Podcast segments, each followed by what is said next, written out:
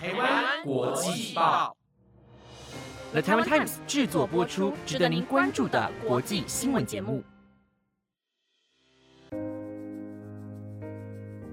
Hello，各位听众朋友，大家好，我是资云，欢迎收听台湾国际报全新系列节目《国际专题周报》。我们会在每个礼拜日的中午更新这个主题。在了解每日新闻的同时，我们会尝试用更深入、更多面向的角度去延伸国际时事的议题。那也非常欢迎听众用 email 跟我们做联系，告诉我们你想要听到的时事议题和专题类型，又或者是给予我们一些意见回馈。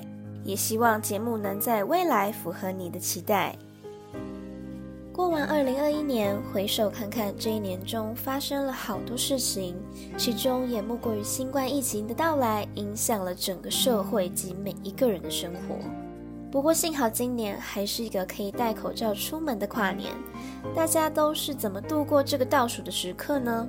有的人觉得就跟平常一样，没必要跟着群众盲目的做些没意义的仪式，正常的洗澡、睡觉，接受明天的到来。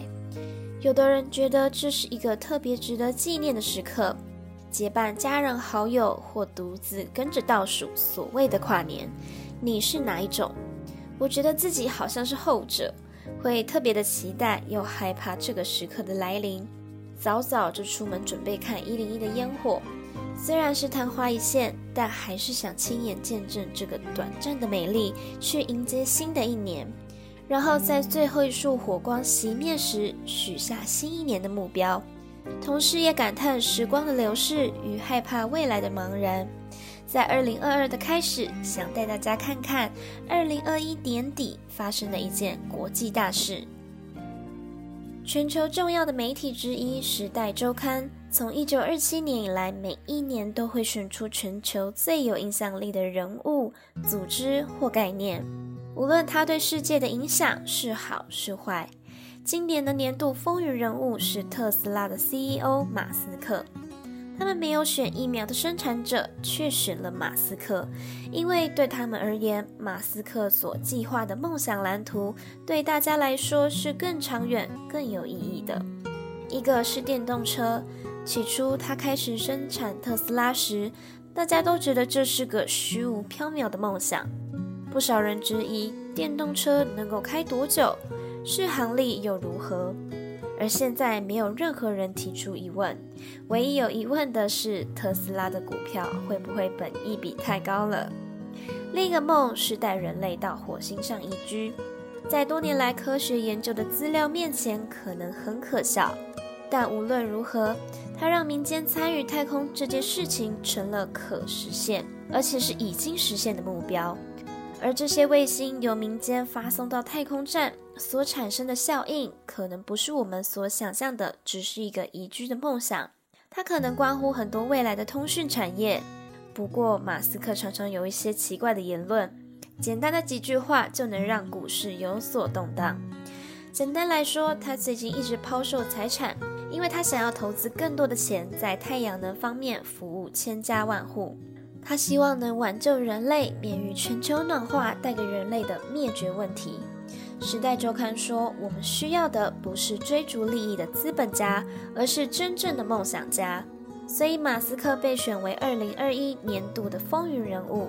有些人可能无法认同，虽然他赚进大把钞票，是个不折不扣的大富豪，但他也遭受到很多批评。美国《时代》杂志的年度风云人物从来就不是个奖项。这句话每到年底，《时代》杂志的编辑总会不断的重复再重复。毕竟单从字面 “Person of the Year” 这四个字，很难不让人做颁奖表扬的联想。反倒是中文的年度风云人物，冠在一开口就呼风唤雨，一出手就惊天动地，马斯克头上是再贴切不过。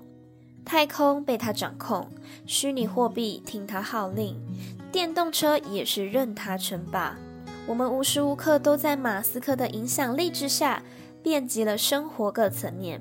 他的太空船公司几乎独占了太空船发射市场，他的汽车品牌也几乎是电动车的霸主。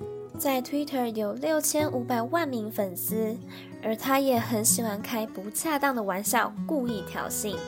每篇贴文往往都能左右股价的走势，或是让虚拟货币大起大落。马斯克从被财经专家和汽车大厂讥讽为扶不起阿斗的新创公司，到吃下全美三分之二电动车市场的全球首富，再到引领社群网络上一票铁粉，冲撞市场、挑战建制、化身科技教主的话题人物。马斯克与他的形象近几年历经一系列的蜕变，竟然演变成一起颠覆体制的民粹人物窜出世界。在网络上有一大票粉丝，只要他点名某一档股票，网民就会疯狂买进。二零二一年的案例就是乡民集体嘎空 GameTop 事件，就因为马斯克在 Twitter 贴了一张照片，显示特斯拉的新车 Model S 的改良版可以在荧幕上玩游戏，电玩公司 CD Projekt 的股价大涨百分之十二。他也曾在贴文中轻点狗狗币，导致股价上涨百分之二十。比特币曾在短短一小时内暴跌百分之五，一天之内就蒸发了一千五百亿美金市值。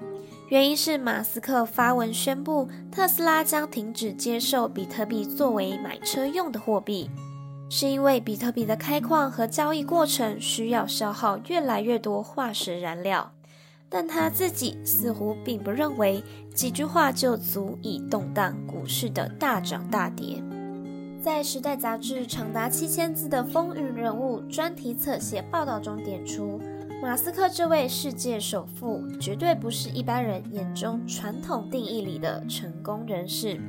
他既是天才，又像是小丑。他洞悉未来，却又心胸狭窄。他所设计的猎鹰号太空火箭第一次被乔治华盛顿大学看到的时候，对方猛翻白眼，却只能感叹自己头上长的不是马斯克的那颗脑袋。三岁开始，他被视为神童；九岁那年，他读完大英百科全书；三十岁发生了一场大病，他仿佛顿悟了人生苦短，接连创办 SpaceX、特斯拉、太阳能事业。人脑晶片植入技术和一家名称古怪的隧道挖掘公司。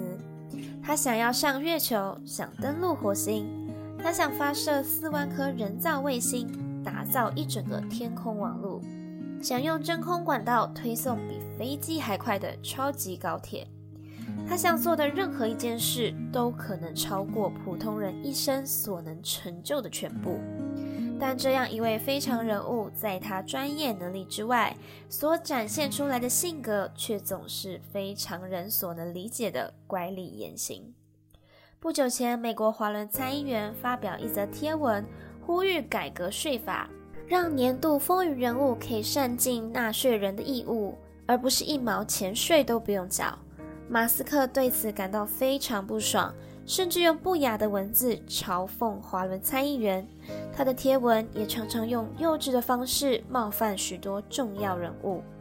但当你身为一个六千五百万追踪者和三千亿美金身价的大人物时，这么轻浮的发言很容易引发外界骚动。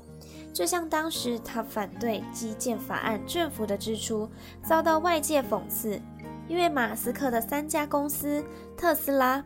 SpaceX 还有太阳城，当初若没有政府支持，可能根本活不过今天。许多车主多年来都是因为有联邦或州政府的购车补助才会买特斯拉。二零一零年金融海啸期间，特斯拉还在草创阶段，当时能源部提供的四点六五亿美金纾困贷款，可以说是特斯拉的救命稻草。马斯克是无知还是天纵英才？